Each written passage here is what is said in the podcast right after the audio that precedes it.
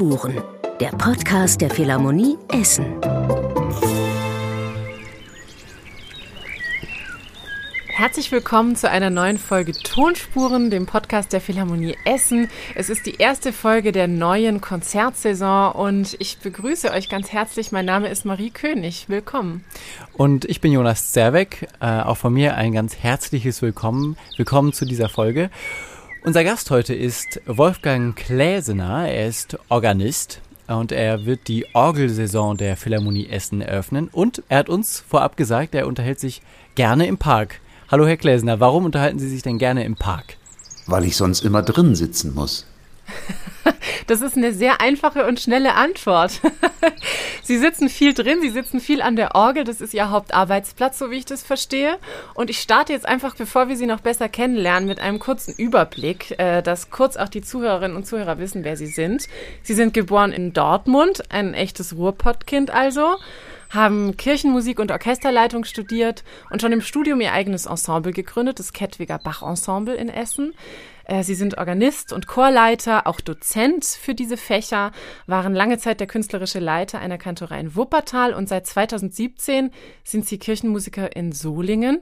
Und im selben Jahr wurden sie auch der Philharmonische Orgelkustos an der Philharmonie Essen. Und Sie müssen uns als allererstes erklären, was das überhaupt ist, ein Kustos, weil wir haben viel mit Musik zu tun, aber also beruflich, aber über diesen Begriff stolpert man finde ich, also ich bisher so wenig. Erklären Sie uns doch mal, was ist da eigentlich Ihr Job in Essen?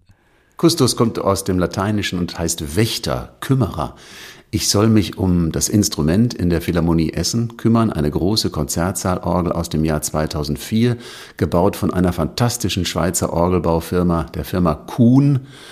Das sind allererste Weltinstrumente, die die bauen und die haben 2004 ein großes Instrument für den Konzertsaal hier in Essen gebaut und es muss jemanden geben, der sich aus technischer und aus künstlerischer Sicht mit dem Instrument beschäftigt und dafür sorgt, dass immer Weltspitze hier erklingt.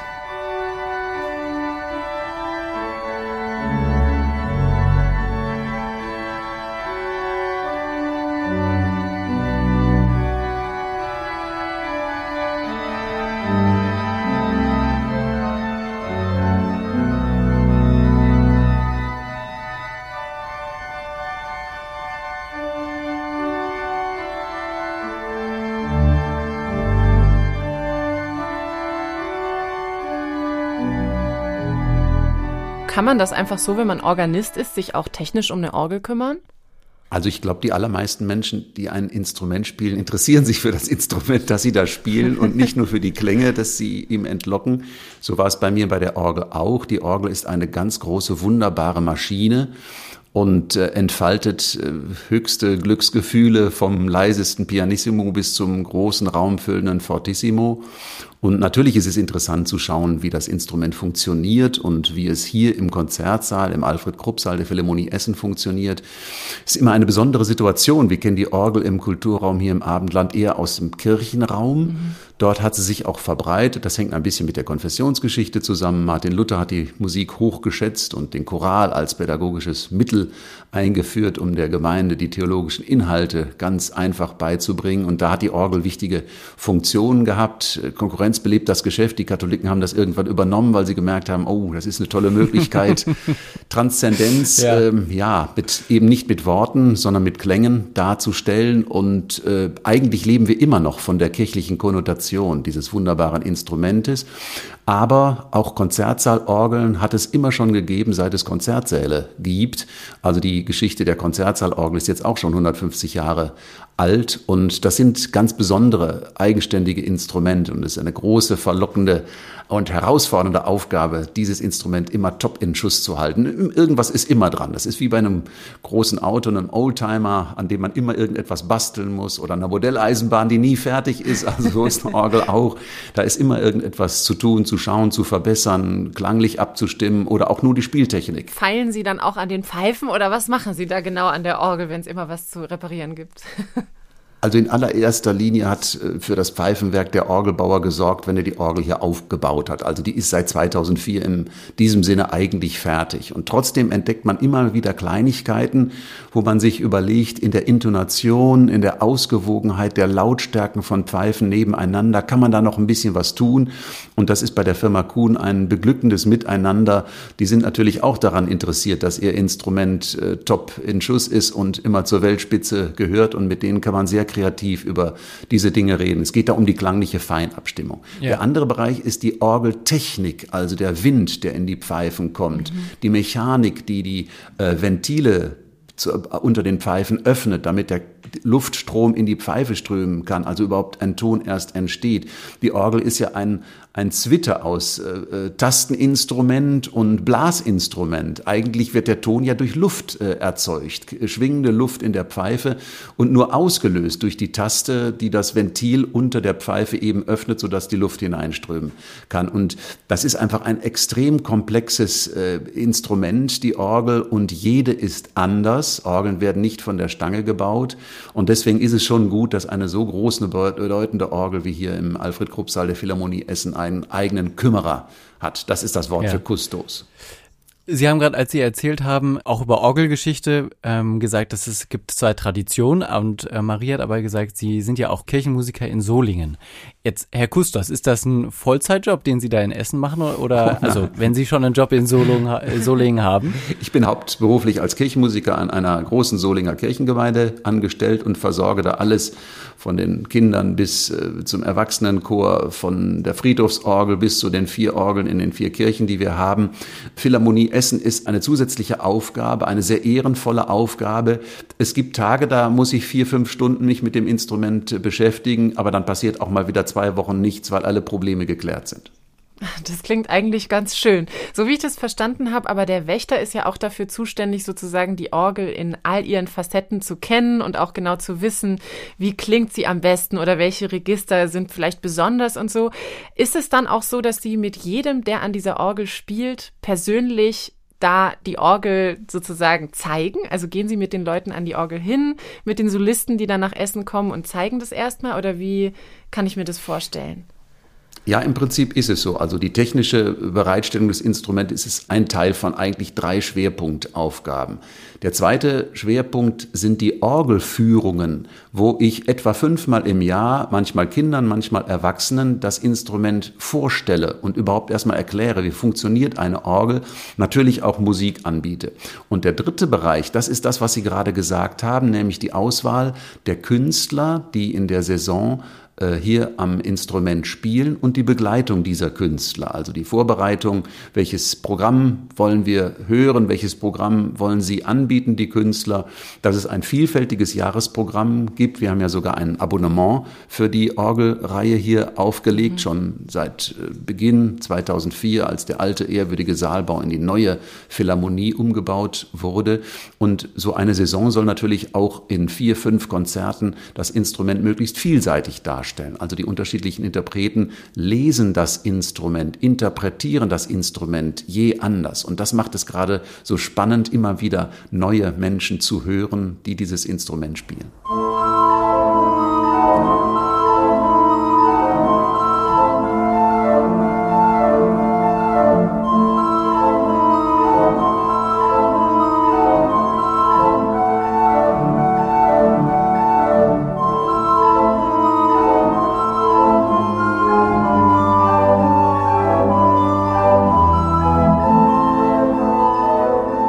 Gesagt, es gibt Orgelführung. Äh, kann man in Essen so richtig in die Orgel reinkraxeln? Das haben wir, vor Corona haben wir das gemacht, eine Orgelführung mit Begehung. Ja. Aber eigentlich ist eher Orgelvorführung gemeint. Also so. ich stehe auf der Bühne und das Publikum sitzt im Saal und hört ja sowohl Musik als auch ein bisschen was zur Orgelmusikgeschichte, zum Orgelbau, äh, zu den verschiedenen Epochen, was das Besondere an dieser Konzertsaalorgel ist äh, in der Philharmonie Essen und weitere Informationen. Okay, aber ich darf mir trotzdem weiterhin vorstellen, dass Sie ab und an durch die Orgel kraxeln, um was äh, zu reparieren oder äh, ein bisschen die, Windfall, die Ventile nachzujustieren. Okay, gut, dann bin ich beruhigt. Das, ich möchte mit dieser Vorstellung auf jeden Fall heute aus dem Podcast gehen. Danke. Können Sie denn eigentlich sagen, wie groß ist die größte Pfeife in dieser Orgel? Wie hoch ist es eigentlich? Ja, das ist äh, was ganz Besonderes. Die Orgel deckt alle Frequenzbereiche ab, die man sich nur vorstellen kann. Also sie geht wirklich von der höchsten Frequenzgrenze, die der Mensch gerade noch wahrnehmen kann, äh, mit einer Pfeife, die vielleicht wenige Millimeter groß ist, mhm. bis zur tiefsten äh, Frequenz, äh, bis zum tiefsten Frequenzbereich, das der Mensch noch wahrnehmen kann, der 32 Fuß und dieses, dieser Name gibt schon die Länge an. Also die Länge einer Orgelpfeife wird mit dem alten englischen Maß Fuß mhm. gemessen. Die normale Tonhöhe, wenn wir sie vom Klavier her nehmen, nennt man acht Fuß. Da hat die tiefste Pfeife der Orgel die Länge von genau acht Fuß. Dann entsteht gewissermaßen der tiefste Ton, den wir auf dem Klavier kennen. Aber die Orgel kann tiefer. Es gibt okay. 16 Fuß, äh, Register. Sie merken, dass sich die Zahl verdoppelt hat. Von 8 Fuß auf 16 ja. Fuß wird die Tonsäule doppelt so lang und dadurch der Ton eine ganze Oktave tiefer. Und beim 32 Fuß und theoretisch auch beim 64 Fuß, das sind alles Zweierpotenzen, äh, wird das dann immer noch eine Oktave mhm. tiefer. Und das tiefste Register, das wir hier in Essen haben, ist tatsächlich der 32 Fuß. Da haben wir sogar zwei Register, eine etwas weicher klingende, flötenartige Klangfarbe und eine tiefe Kontraposaune, die scheppert so richtig ordentlich wie in der Hölle. Die macht Eindruck. Sie haben, Sie haben aber gerade wahrnehmen gesagt, Sie haben nicht hören gesagt. Ist das bei, also so tiefe Orgeltöne, manchmal spürt man die ja nur noch im Oberkörper und hört sie gar nicht mehr mit den Ohren. Also unsere Zuhörer können ja nicht sehen, dass ich mit zwei sehr jungen Menschen hier gerade konferiere. Sie können das tatsächlich noch hören. Aber okay. so ab 60 nimmt das menschliche Hörvermögen dann doch deutlich und bei manchen Menschen rapide ab. Die, die, die Tests mache ich bei jeder Orgelführung ja. und äh, zeige den höchsten Ton und den tiefsten Ton. Beim tiefsten Ton sind die meisten noch dabei. Aber beim, beim höchsten Register, so die letzte Oktave, da gehen dann reihenweise die Finger in die Luft und die Menschen sagen, nee, das ja. höre ich nicht mehr. Ja, das ist ja. ja. Wahnsinn. Krass, dass das Instrument das dann erzeugen kann. Ja, ja, unglaublich. Können Sie uns mal kurz erzählen, was ist so die Besonderheit an der Kuhn-Orgel? Sie haben gesagt, es gibt keine zwei gleichen Orgeln, jede ist eigen. Was ist so, wenn Sie es in einem Satz zusammenfassen müssten, die Besonderheit dieser Kuhn-Orgel in Essen? Also sie hat einen ausgesprochen warmen, farbigen, kraftvollen, umfänglichen Klang, der eigentlich alle Spektren von Musik, die man darstellen möchte, anbietet, möglich macht. Wie man sie nutzt, wie man sie liest, das macht jeder Interpret dann äh, individuell. Mhm. Und Sie haben vorhin schon von der Abo-Reihe gesprochen, die es ja gibt in der Philharmonie Essen und äh, dass Sie da verschiedene Aspekte abdecken wollen. Was ist denn so, sagen wir mal, eine Richtung, die gar nicht gut funktioniert an der Kuhn-Orgel? Also die Orgel ist sehr vielseitig, aber vom Entstehungsprozess des Tones ist ein Orgelklang immer statisch. Ich kann mhm. ihn in dem Moment, wo er begonnen hat, nicht mehr modulieren, nicht mehr verändern, wie bei der Geige das Vibrato oder bei der Flöte der Atem. Ich kann nur die Art und Weise, wie die Pfeife sich öffnet, gestalten im, im Anschlag und wie sie schließt, kann ich gestalten, wie der Ton endet. Aber dazwischen ist der Ton nicht flexibel. Das heißt, ich brauche sehr viel Imagination, Vorstellungskraft, um die Musik genauso modulierend darzustellen auf der Orgel wie bei anderen Instrumenten, wie etwa beim großen Orchester. Aber das geht, das funktioniert mit Fantasie und Einfühlungsvermögen, dass die Orgel dann genauso lebendig und eben nicht statisch äh, klingt, obwohl der Tonentstehungsprozess eher ein statischer ist. Mhm. Ich meinte jetzt aber auch gerade noch so ein bisschen in Richtung Genres oder vielleicht auch Epochen, die, für ja. die jetzt diese Kuhn-Orgel besonders gut ist oder was halt vielleicht auch bei ihr jetzt nicht so angebracht ist, wo man dann besser zu einer Kirchenorgel ja, geht. das ist mehr eine Frage der Akustik, ah. der Raumakustik. Also die Konzertsaalorgel ist natürlich ganz besonders auf diesen Saal äh, eingestellt. Die Feinabstimmung der Klänge ist bei jeder Orgel auf genau den Raum abgestimmt, in dem sie steht. Und das ist in der Kirche in aller Regel ein Raum mit mehr mehr Hall, mit mehr Echo äh, im Raum und deswegen äh, disponiert und intoniert man dort die Pfeifen ein klein wenig anders. Das macht es gerade für Orgelbauer schwierig im Konzertsaal zu bauen, weil dieser etwas gnädige Nachhalleffekt hier fehlt. Die Akustik ist sehr klar und das soll sie sein, damit Lied, Kammermusik und vor allem große symphonische Orchestermusik plastisch und nicht verwaschen durch klingen kann. Mhm. Und das bedeutet für den Orgelbauer, er muss jede einzelne Pfeife sehr tragfähig bauen, weil der Raum nichts mehr dazu tut, wie im Kirchenraum. Da kommt noch der Nachhall anschließend dazu und das fehlt hier nicht ganz, aber doch fast ganz im äh, Konzertsaal. Und das macht diese Orgel so besonders, dass das dem Orgelbauer der Firma Kuhn hier in Essen ganz besonders gut gelungen ist, dass man die verschiedenen Klangfarben unterschiedlichen Register nebeneinander vergleichen kann und keines klingt wie das andere. Sie sind wirklich alle unterschiedlich, haben alle einen eigenen Charakter. Ob sie eher die Tonfülle, also den Bauch des Tones äh, darstellen, ob sie eher das Antlitz, also die Obertöne darstellen, ob sie was dazwischen eine gute Mischung sind, ob sie streichende äh, Aspekte haben. Wir haben eine Viola, da denken Sie, es würde ein Harmonium spielen. So obertonreich ist dieses Register. Und wir haben Prinzipale, gleich drei Familien, die wiederum aber ganz unterschiedlich unterschiedlich gebaut sind. Also die drei Werke, so nennen wir die drei den Manualen zugeordneten Teile der Orgel, sind so unterschiedlich und charakteristisch äh, gebaut, dass man sie nicht verwechseln kann.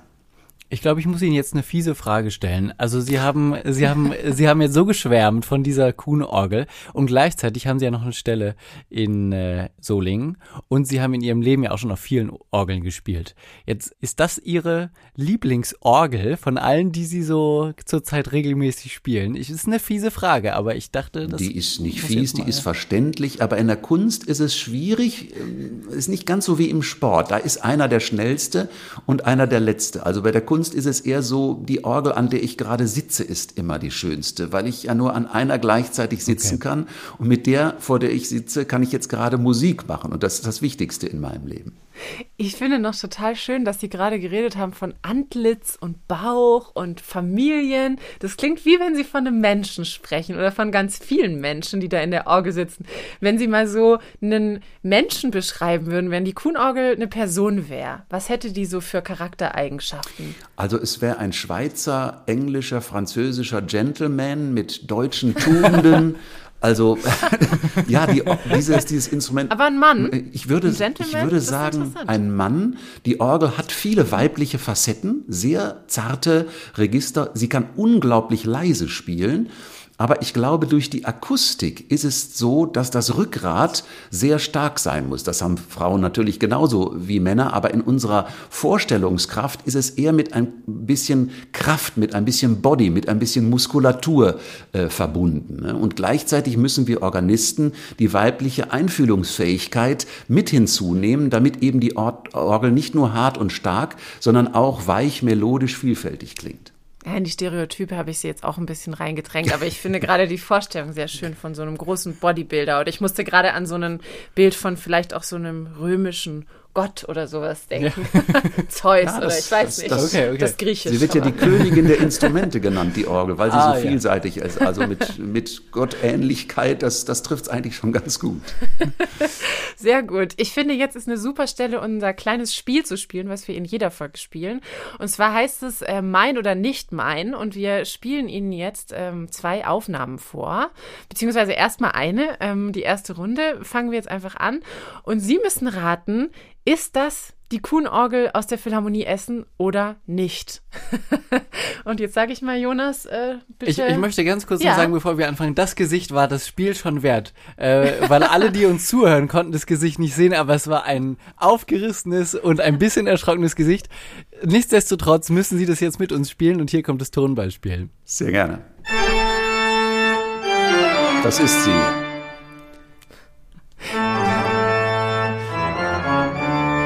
Das ist die Kuhnorgel. Okay, dann unterbrechen wir jetzt hier einfach schon direkt. Äh, ist ja Wahnsinn. Sehr schnell. Okay. Ja, man, man erkennt das. Wenn man viel am Instrument gesessen hat, dann Wie? diese also, Klangfarben. Ja? Erzählen Sie ein bisschen genauer. Ähm, es ist auf dieser Seite äh, des Gesprächs wirkt es auf mich ein bisschen wie Hokuspokus, dass Sie das innerhalb von wenigen Sekunden sich erschließen konnten. Was, äh, was ist das Geheimnis? Ihre Partnerin hat gerade so schön das Bild des Menschen gebraucht. Wenn Sie mit jemandem verheiratet sind, dann ahnen Sie gewisse Dinge, äh, bevor das Gegenüber überhaupt den Mund geöffnet hat. So ähnlich ist das bei einer Beziehung zu einer Orgel auch, dass man einfach die Klangfarben sehr, sehr gut kennengelernt hat und deswegen sofort äh, gerade dieser, dieser große, kraftvolle Klang, ja, ich hatte es eben schon beschrieben, der hat sehr viel Rückgrat, er hat sehr viel Bauch, aber er schreit nicht, sondern er ist immer im äußersten Fortissimo noch rund, voluminös und man kann auch in einem bestimmten Sinne sagen, schön. Auch das größte Fortissimo ist an dieser Orgel noch schön. Mhm. Vielleicht muss ich jetzt aber das Hokuspokus auch ein bisschen entzaubern, weil wahrscheinlich haben Sie sich auch gedacht, wer da spielt. Wer spielt denn da bei dieser Aufnahme, die wir gerade gehört haben? Den Künstler kenne ich nicht, der ist mir noch nie begegnet. es sind Sie selbst. Und das haben Sie sich wahrscheinlich gedacht. Deswegen machen wir jetzt noch eine zweite Runde und mal gucken, ob Sie da auch so schnell sind. Gerne.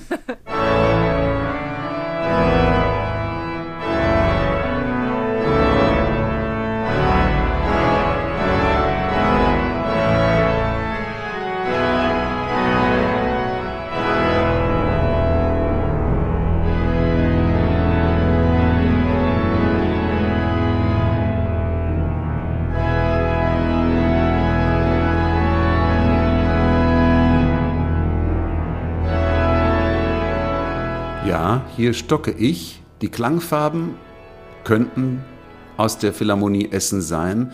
Der Raumklang scheint mir nicht Philharmonie Essen zu sein, sondern aus einem größeren Raum, zum Beispiel aus einer Kirche. Äh, es waren einige Klänge eben, die sehr verwandt mit der Kuhn-Orgel sind, aber ich bin nicht sicher, dass es ist. Sollen wir auflösen? Ja. es ist sie tatsächlich auch. Ja. Toll. Aber ja, die Klangfarben, da lagen sie wahrscheinlich, also da lagen sie total richtig, sofort. Ähm, aber es kann natürlich auch sein, dass der Raumklang ein bisschen über die Kopfhörer anders wirkt. Ja. Ja. Aber genau. Oder auch abnehmen, äh, wenn man, je nachdem, wie man die Mikros im Raum verteilt bei der genau, Aufnahme, ist genau. auch nochmal. Das ist übrigens ein ganz wichtiger Punkt. Orgelaufnahmen, das sind eine sehr, sehr schwierige Sache wo die besten Tontechniker an ihre Grenzen kommen, wegen des großen Frequenzspektrums. Und zwar nicht nur der höchste und der tiefste Ton, sondern auch in der Mitte, was da alles sich überlagert durch die Vielzahl der Pfeifen, die klingen.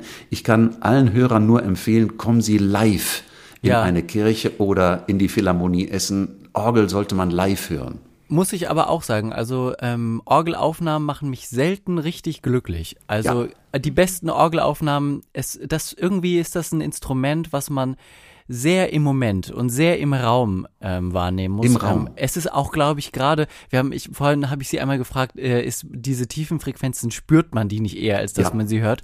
Und das spielt ja auch mal mit dran. Also echt ein, ein, körperliches Gefühl auch. Genau. Und das alles hat man viel mehr, wenn man live in einem Raum sitzt und eine Orgel Orgelmusik als, nimmt man nicht nur ja. mit den Ohren wahr. Oh, ja. das Instrument nimmt man im ganzen Körper wahr. So ist es. Ja, haben Sie schön gesagt.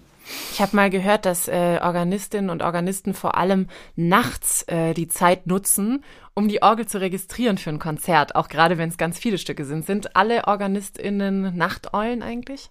Also sehr viele von uns, gerade an den bedeutenden Instrumenten. Hier in der Philharmonie Essen ist es oft so, dass ein Künstler aus dem Ausland anreist und dann ist am Vorabend von 10 bis 23 Uhr der Saal noch besetzt für ein anderes Konzert. Dann übt er von 6 bis 10 Uhr morgens und von 23 Uhr bis 4 Uhr am nächsten Morgen, schläft dann und Oha. ist dann wieder frisch ja. fürs Konzert. Also wir sind das gewohnt. Winfried Bönig, mein Kollege am Kölner Dom, kann nur nachts üben, weil der Dom ja tagsüber immer geöffnet ist. Äh, in Paris, Notre Dame, jetzt ist sie gerade geschlossen, müssen alle vier Organisten damit leben, dass sie nur zu Tagesrandzeiten am Instrument wirklich ungestört arbeiten können. Das ist so. Es ist ja dann schon aber wirklich eine große Liebe, wenn man das auch in seinem Leben mit eingeht und diesen Aufwand auch mit betreibt. Alleine das Üben, was ja wirklich das Grundsätzlichste am Musizieren ist. Ich überlasse es Ihre Fantasie, wie viele schöne Erlebnisse Sie mit Nachttätigkeiten verbinden. Da gehört das Orgelspiel unbedingt dazu. Okay, gut.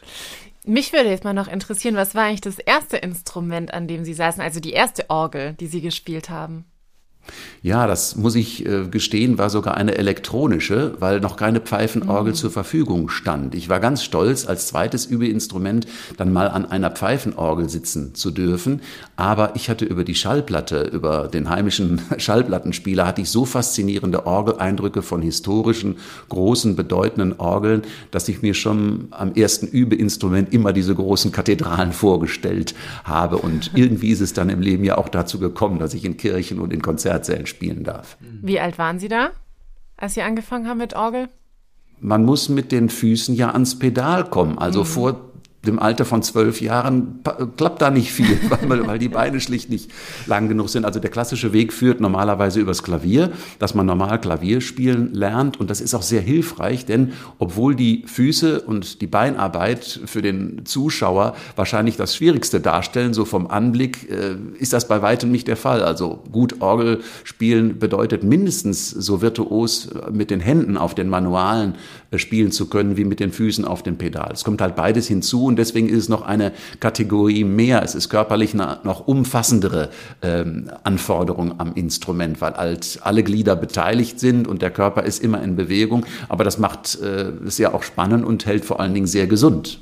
Ja, und ich habe auch immer das Gefühl, man muss ja auf unglaublich vielen Ebenen denken können. Also allein die zwei Hände zu koordinieren und äh, so ein Stück zu spielen, ist ja schon eine Herausforderung. Aber wenn dann auch noch die Füße dazu kommen, das ist ja wirklich eine unglaubliche Trainingseinheit fürs Gehirn, oder? Also da muss man ja einfach genau. wahnsinnig denken. Ja. Von Johann Sebastian Bach erzählt man, dass er mit den zwei Händen zwei verschiedene Violinstimmen spielen konnte, mit den Füßen die Begleitung dazu um und er selber noch dazu gesungen hat. Oh also eine Arie selbst da, da geboten hat. Also das ist sehr komplex, ja. Ja, und dann kommt bei Ihnen als Organisten ja immer noch dieses große Thema Improvisieren dazu, was bei vielen im, im klassischen Musikbetrieb gar nicht so ein zentrales Thema ist. Da gibt es irgendwie diese Kadenzen oft in Konzerten, so also Instrumentalkonzerten, aber wird heute auch nicht mehr wirklich improvisatorisch genutzt, sondern die sind ausnotiert. Aber in der Orgel wird regelmäßig und ganz viel improvisiert.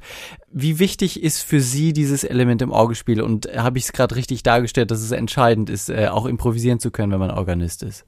Also es gibt unterschiedliche Begabungen. Es gibt Menschen, die beides gleich gut können. Es gibt ausgesprochene Improvisationsbegabung, also Menschen, die aus dem Freien tolle Wolkengebäude mhm. erschaffen. Es gibt Spezialisten für Literatur, also es gibt alles hier. Aber Sie haben schon recht, die Orgel ist eines der wenigen Instrumenten, wo grundsätzlich die Improvisation einen hohen Stellenwert hat.